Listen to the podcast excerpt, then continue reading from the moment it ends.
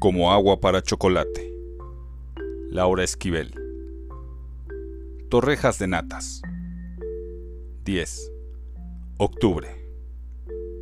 Ingredientes. Una taza de natas.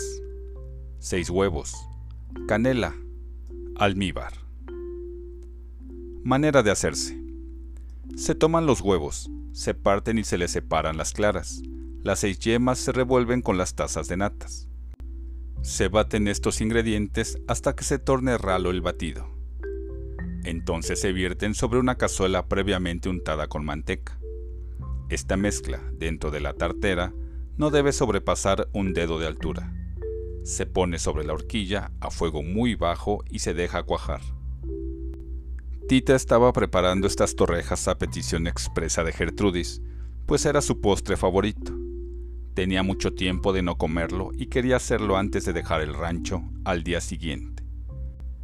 Había pasado en casa solo una semana, pero esto era mucho más de lo que había planeado. Mientras Gertrudis untaba la cazuela donde Tita vaciaría las natas batidas, no paraba de hablar.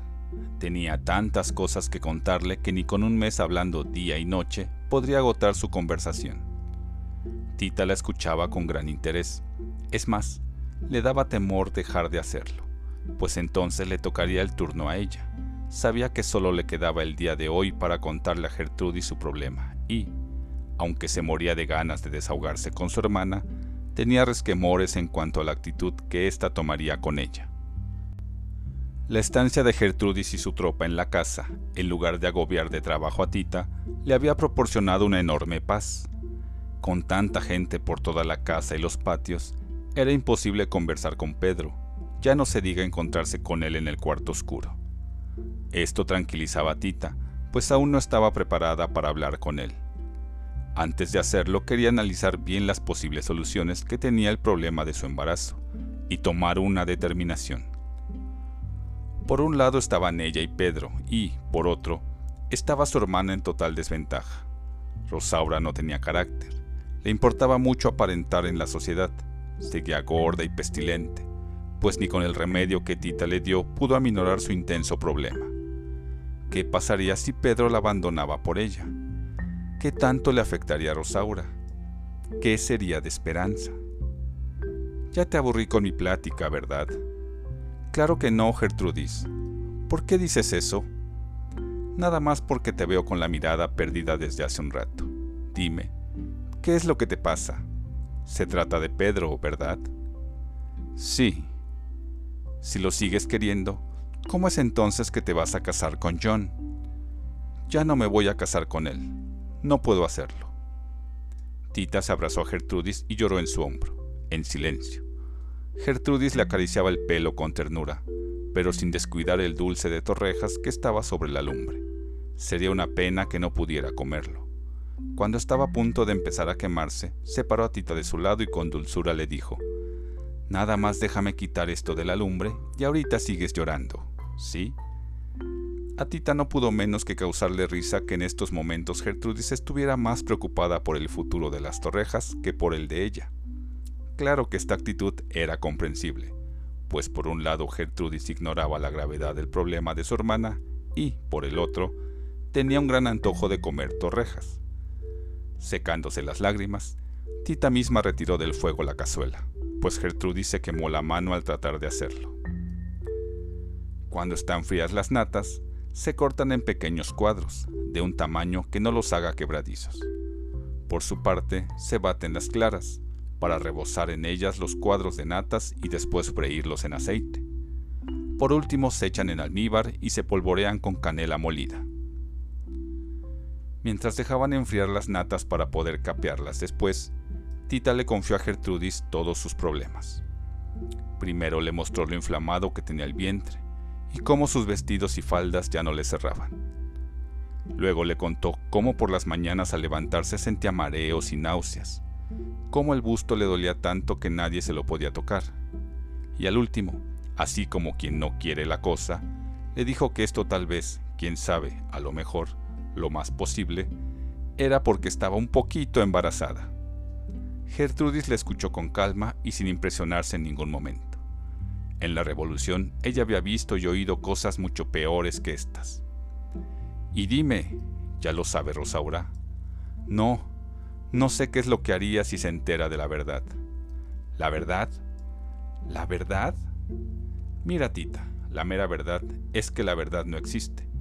Depende del punto de vista de cada quien. Por ejemplo, en tu caso la verdad podría ser que Rosaura se casó con Pedro a la mala, sin importarle un comino que ustedes verdaderamente se querían. ¿Verdad que no miento? Pues sí, pero el caso es que ahora ella es la esposa, no yo. ¿Eso qué importa? ¿Esa boda cambió en algo lo que Pedro y tú sienten de verdad? No. ¿Verdad que no? Pues claro, porque ese amor es uno de los más verdaderamente verdaderos que yo he visto en mi vida. Y tanto Pedro como tú cometieron el error de callar la verdad, pero aún están a tiempo. Mira, mamá ya murió, y verdad de Dios que ella sí que no entendía razones. Pero con Rosaura es distinto. Ella bien que sabe la verdad y la tiene que entender. Es más, creo que en el fondo siempre la ha entendido. Así que a ustedes no les queda otra que hacer valer su verdad y punto. ¿Me aconsejas entonces que hable con ella?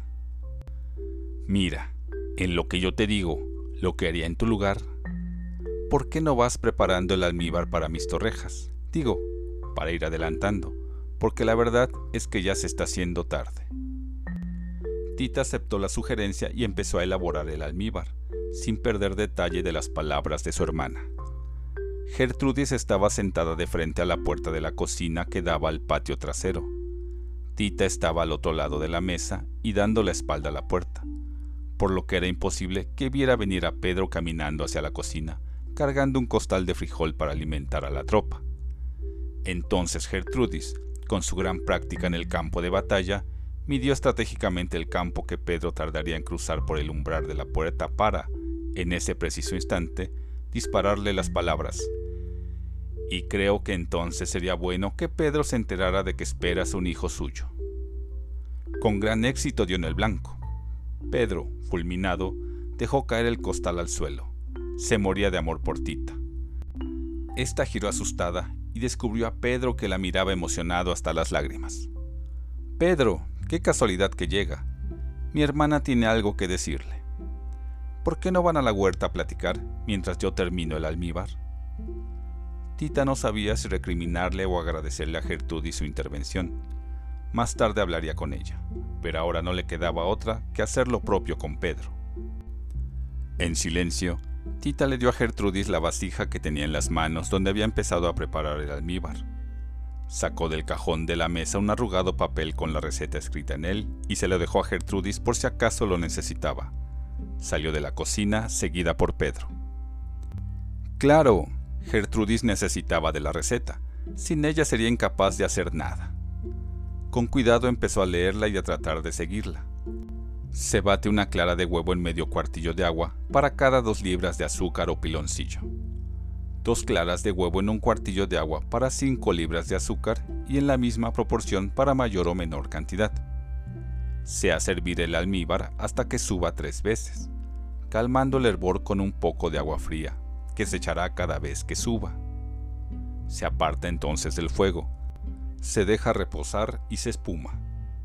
Se le agrega después otro poco de agua junto con un trozo de cáscara de naranja, anís y clavo al gusto y se deja hervir. Se espuma otra vez y cuando ha alcanzado el grado de cocimiento llamado de bola, se cuela en un tamiz o en un lienzo tupido sobre un bastidor. Gertrudis leía la receta como si leyera jeroglíficos. No entendía cuánta azúcar se refería al decir cinco libras, ni que era un cuartillo de agua, y mucho menos cuál era el punto de bola. La que estaba verdaderamente hecha bolas era ella. Salió al patio a pedirle a Chencha su ayuda. Chencha estaba terminando de repartir frijoles a correligionarios de la quinta mesa del desayuno. Esta era la última que tenía que servir, pero en cuanto terminara de dar de comer a esta mesa, ya tenía que poner la próxima, para que los revolucionarios que habían ingerido sus sagrados alimentos en la primera mesa del desayuno pasaran a comer, y así sucesivamente hasta las 10 de la noche en que terminaba de servir la última mesa de la cena. por lo que era claramente comprensible que estuviera de lo más violenta e irritable contra todo aquel que se acercara a pedirle que hiciera un trabajo extra. Gertrudis no era la excepción por muy general a que fuera. Chencha se negó terminantemente a proporcionarle su ayuda. Ella no formaba parte de su tropa, ni tenía por qué obedecerla ciegamente como lo hacían todos los hombres bajo su mando. Gertrudis estuvo entonces tentada a recurrir a su hermana, pero su sentido común se lo impidió. No podía interrumpir de ninguna manera a Tita y a Pedro en estos momentos, tal vez los más decisivos de sus vidas. Tita caminaba lentamente entre los árboles frutales de la huerta. El olor a azar se confundía con el aroma jazmines, característico de su cuerpo. Pedro, a su lado, la llevaba del brazo con infinita ternura. ¿Por qué no me lo había dicho? Porque primero quería tomar una determinación. ¿Y ya la tiene? No. Pues yo creo que es conveniente antes de que la tome que sepa que para mí tener un hijo con usted es la mayor dicha que podría alcanzar. Y para gozarla como se debe, me gustaría que nos fuésemos muy lejos de aquí. No podemos pensar solo en nosotros. También existen en el mundo Rosaura y Esperanza. ¿Qué va a pasar con ellas? Pedro no pudo responder. No había pensado en ellas hasta ahora, y la verdad no deseaba lastimarlas ni dejar de ver a su pequeña hija. Tenía que haber una solución benéfica para todos. Él tendría que encontrarla. Al menos de una cosa estaba seguro. Tita ya no se iría del rancho con John Brown. Un ruido a sus espaldas los alarmó. Alguien caminaba tras ellos. Pedro de inmediato soltó el brazo de Tita y giró disimuladamente la cabeza para ver de quién se trataba. Era el pulque, que harto de escuchar los gritos de Gertrudis en la cocina, buscaba un mejor lugar donde dormir. De cualquier manera decidieron posponer su conversación para otro momento. Había demasiada gente por toda la casa y era riesgoso hablar de estas cosas tan privadas. En la cocina Gertrudis no lograba que el sargento Treviño dejara el almíbar como ella deseaba por más órdenes que le daba. Estaba arrepentida de haber confiado en Treviño para tan importante misión. Pero como Gertrudis preguntó a un grupo de rebeldes que quién sabía cuánto era una libra, y él rápidamente respondió que una libra correspondía a 460 gramos y un cuartillo a un cuarto de litro, ella creyó que sabía mucho de cocina, y no era así. La verdad, era la primera vez que Treviño le fallaba en algo que ella le encomendara recordaba una ocasión en que había tenido que descubrir a un espía que se había infiltrado en la tropa. Una soldadera, que era su amante, se había enterado de sus actividades y entonces él la había balaseado despiadadamente antes de que lo denunciara. Gertrudis regresaba de darse un baño en el río y la encontró agonizando. La soldadera le alcanzó a dar una clave para identificarlo. El traidor tenía un lunar rojo en forma de araña en la entrepierna. Gertrudis no podía ponerse a revisar a todos los hombres, pues además de prestarse a malas interpretaciones, el traidor podría sospechar y huir antes de que lo encontraran. Entonces encargó la misión a Treviño. Tampoco para él era una misión fácil. Lo que podrían pensar de su persona era peor de lo que pensarían de Gertrudis si se ponía a husmear en las entrepiernas de todos los hombres de la tropa. Treviño, entonces, esperó pacientemente hasta llegar a Saltillo. Inmediatamente después de que entraron en la ciudad, se dio a la tarea de recorrer cuanto burdel existía y conquistar a todas las prostitutas de cada lugar valiéndose de no sé cuántas artes. Pero la principal era que Treviño las trataba como damas, las hacía sentirse como reinas. Era con ellas muy educado y galante, mientras les hacía el amor les recitaba versos y poemas. No había una que no cayera en sus redes y no estuviera dispuesta a trabajar para la causa revolucionaria. De esta manera, no se tardó más de tres días en dar con el traidor y ponerle una trampa en complicidad con sus amigas las putas. El traidor entró a un cuarto del lenocinio con una rubia oxigenada llamada La Ronca. Tras la puerta lo esperaba Treviño. Este de una patada cerró la puerta y haciendo gala de una violencia nunca vista mató a golpes al traidor ya sin vida le cortó los testículos con un cuchillo. Cuando Gertrudis le preguntó por qué lo había matado con tanta hazaña y no simplemente de un balazo, él respondió que había sido un acto de venganza. Hacía tiempo que un hombre que tenía en la entrepierna un lunar rojo en forma de araña había violado a su madre y a su hermana. Esta última se lo había confesado antes de morir. De esta manera quedaba lavado el honor de su familia. Ese fue el único gesto salvaje que Treviño tuvo en la vida. De ahí en fuera era la persona más fina y elegante hasta para matar. Siempre lo hizo con gran pundonor. A partir de la captura del espía, a Treviño le quedó la fama de mujeriego empedernido. Y no estaba muy alejada de la verdad, pero el amor de su vida siempre fue Gertrudis. Muchos años trató de conquistarla en vano, pero sin perder las esperanzas, hasta que Gertrudis se encontró nuevamente con Juan. Entonces se dio cuenta de que la había perdido para siempre. Ahora solo le servía como un perro guardián, cuidándole las espaldas, sin despegársele un solo segundo. Era uno de sus mejores soldados en el campo de batalla, pero en la cocina no tenía nada que hacer. Sin embargo, a Gertrudis le daba pena correrlo de ahí, pues Treviño era muy sentimental y cuando ella lo reprendía por algo, le daba por la bebida. Así es que no le quedó otra que apechugar su error de elección y tratar de que todo saliera lo mejor posible. Entre los dos, cuidadosamente, leyeron paso a paso la mentada receta tratando de interpretarla. Si se quiere más puro el almíbar, como se necesita para endulzar los licores, después de las operaciones referidas se cantea el caso o vasija que lo contiene, se deja reposar y se descanta, o lo que es lo mismo, se separa de los asientos con el menor movimiento posible. En la receta nos explicaba lo que era el punto de bola, así que Gertrudis le ordenó al sargento que buscara la respuesta en un gran libro de cocina que estaba sobre el trastero. Treviño se esforzaba por encontrar la información deseada, pero como apenas sabía leer, con su dedo recorría lentamente las palabras del libro ante la impaciencia de Gertrudis. Se distinguen muchos grados de conocimiento del almíbar. Almíbar en punto lisado, almíbar en punto lisado alto, almíbar de punto aperlado, almíbar de punto aperlado alto, almíbar de punto soplado, almíbar en punto de pluma, almíbar de punto y almíbar de punto de caramelo, almíbar de punto de bola. Por fin, aquí está lo del punto de bola, mi generala. A ver, trae acá, ya me desesperaste. Gertrudis leyó al sargento las instrucciones con fluidez y en voz alta. Para conocer si el almíbar está en este punto, se remojan los dedos en un cubilete o jarro de agua fría y se escoge el almíbar, volviéndolos a meter con prontitud en el agua, si al enfriarse el almíbar se hace bola y se maneja como pasta, está cocido al grado o punto de bola. ¿Entendiste? Sí, pues creo que sí, mi generala. Más te vale porque si no te juro que te mando fusilar. Gertrudis había logrado por fin reunir toda la información que buscaba. Ahora solo le faltaba que el sargento preparara bien el almíbar y podría finalmente comer sus tan ansiadas torrejas. Treviño, teniendo muy presente la amenaza que pesaba sobre su cabeza si no cocinaba correctamente para su superior, cumplió con su misión, a pesar de su inexperiencia. Todos lo festejaron mucho. Treviño estaba de lo más feliz. Él mismo le llevó a Tita a su recámara una torreja que le mandaba Gertrudis para que le diera el visto bueno.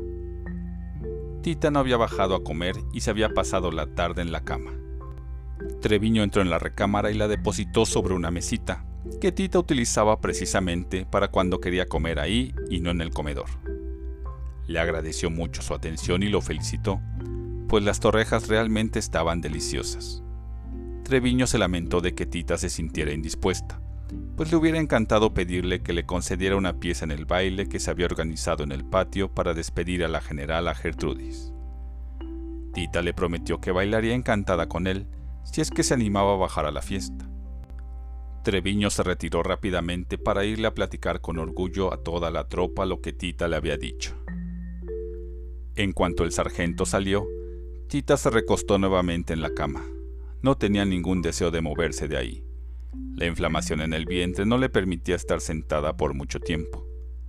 Tita pensó en la cantidad de veces en que había puesto a germinar trigo, frijoles, alfalfa y algunas otras semillas o granos, sin tener idea de lo que estos sentían al crecer y cambiar de forma tan radicalmente.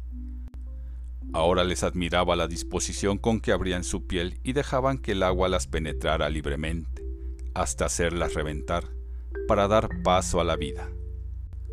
Con qué orgullo dejaban salir de su interior la primera punta de la raíz, con qué humildad perdían su forma anterior, con qué donaire mostraban al mundo sus hojas. A Tita le encantaría ser una simple semilla, no tener que dar cuentas a nadie de lo que estaba gestando en su interior y poder mostrarle al mundo su vientre germinado sin exponerse al rechazo de la sociedad. Las semillas no tenían este tipo de problemas, sobre todo, no tenían madre a la que temer, ni miedo a que las enjuiciaran. Bueno, Tita físicamente tampoco tenía madre, pero aún no podía quitarse de encima la sensación de que le caería de un momento a otro un fenomenal castigo del más allá, auspiciado por mamá Elena. Esta sensación le era muy familiar. La relacionaba con el temor que sentía cuando en la cocina no seguía las recetas al pie de la letra.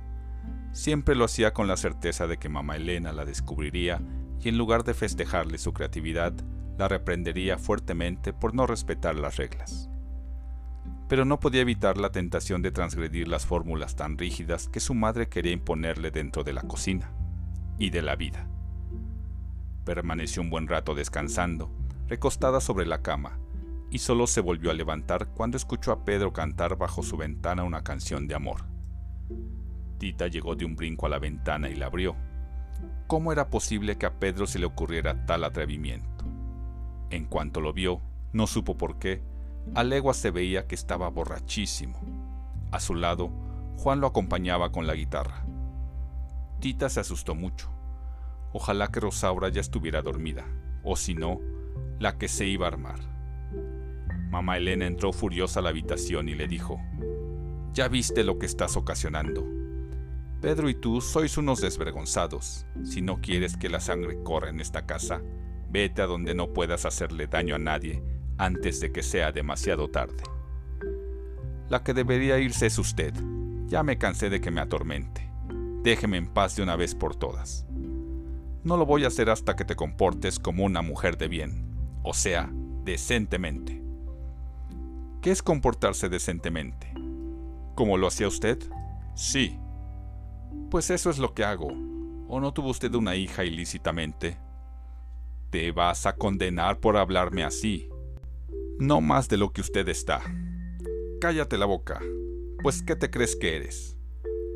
Me creo lo que soy. Una persona que tiene todo el derecho a vivir la vida como mejor me plazca.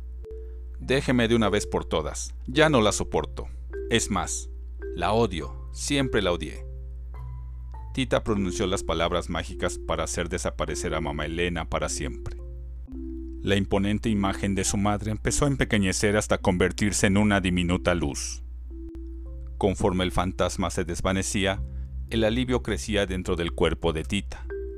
La inflamación del vientre y el dolor de los senos empezaron a ceder los músculos del centro de su cuerpo se relajaron, dando paso a la impetuosa salida de su menstruación.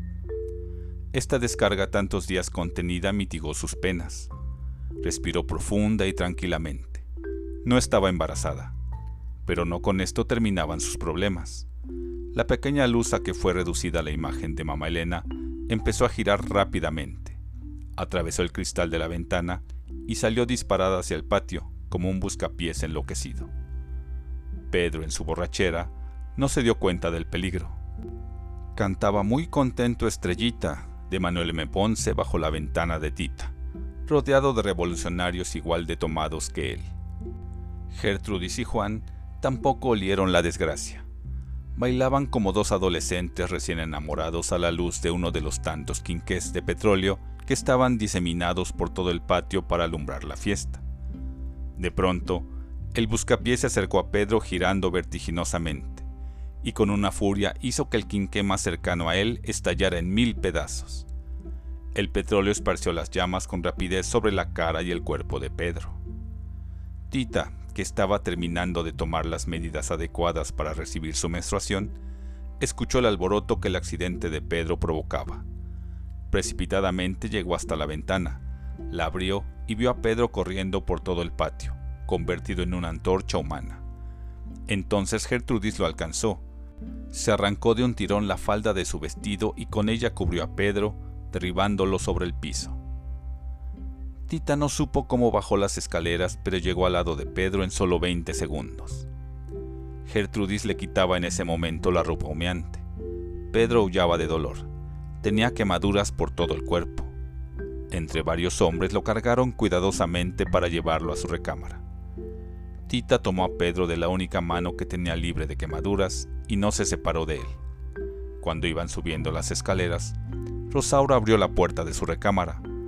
Percibió de inmediato un fuerte olor a plumas quemadas. Se acercó a la escalera con la intención de bajar a ver qué sucedía y ahí se topó con el grupo que cargaba a Pedro envuelto en humo. Tita, a su lado, lloraba desconsolada. El primer intento de Rosaura fue correr a ayudar a su marido. Tita trató de soltarle la mano a Pedro para permitir que Rosaura se acercara a él. Pero Pedro, entre quejidos y hablándole por primera vez de tú, clamó, Tita, no te vayas, no me dejes. No, Pedro, no lo haré. Tita tomó nuevamente la mano de Pedro. Rosaura y Tita se miraron un momento retadoramente. Entonces Rosaura comprendió que ella no tenía nada que hacer ahí. Se metió en su recámara y se cerró con llave. De ahí no salió en una semana. Como Tita no podía ni quería desprenderse del lado de Pedro, ordenó a Chencha que trajera claras de huevo batidas con aceite y bastantes papas crudas bien machacadas. Estos eran los mejores métodos que conocía contra las quemaduras. Las claras de huevo se ponen con una pluma fina sobre la parte dañada, renovando la aplicación cada vez que el lienzo se seque. Después hay que poner emplastos de papas crudas machacadas para reducir la inflamación y calmar el dolor. Tita se pasó toda la noche aplicándole estos remedios caseros. Mientras le ponía el emplasto de papas, observaba el amado rostro de Pedro. Ni señas quedaban de sus pobladas cejas y sus grandes pestañas. El cuadrado mentón ahora tenía forma oval por la hinchazón. A Tita no le importaba que fuera a quedar con alguna marca, pero tal vez Pedro sí. ¿Qué ponerle para evitar que le quedaran cicatrices? Nacha le dio la respuesta, que a su vez, Luz del Amanecer le había dado a ella. Lo mejor en estos casos era ponerle a Pedro corteza del árbol del tepescohuite. Tita salió corriendo al patio y sin importarle que la noche estaba muy avanzada, levantó a Nicolás y lo mandó a conseguir esa corteza con el mejor brujo de la región. Ya casi al amanecer logró calmar un poco el dolor de Pedro y que éste se quedara dormido por un momento aprovechó para salir a despedirse de Gertrudis, pues desde hacía rato oía los pasos y las voces de las gentes de su tropa mientras alistaban a los caballos para retirarse. Gertrudis habló con Tita por largo rato. Lamentaba no poderse quedar a ayudarla en el infortunio, pero le habían llegado órdenes de atacar Zacatecas. Gertrudis le agradeció los momentos tan felices que había pasado a su lado.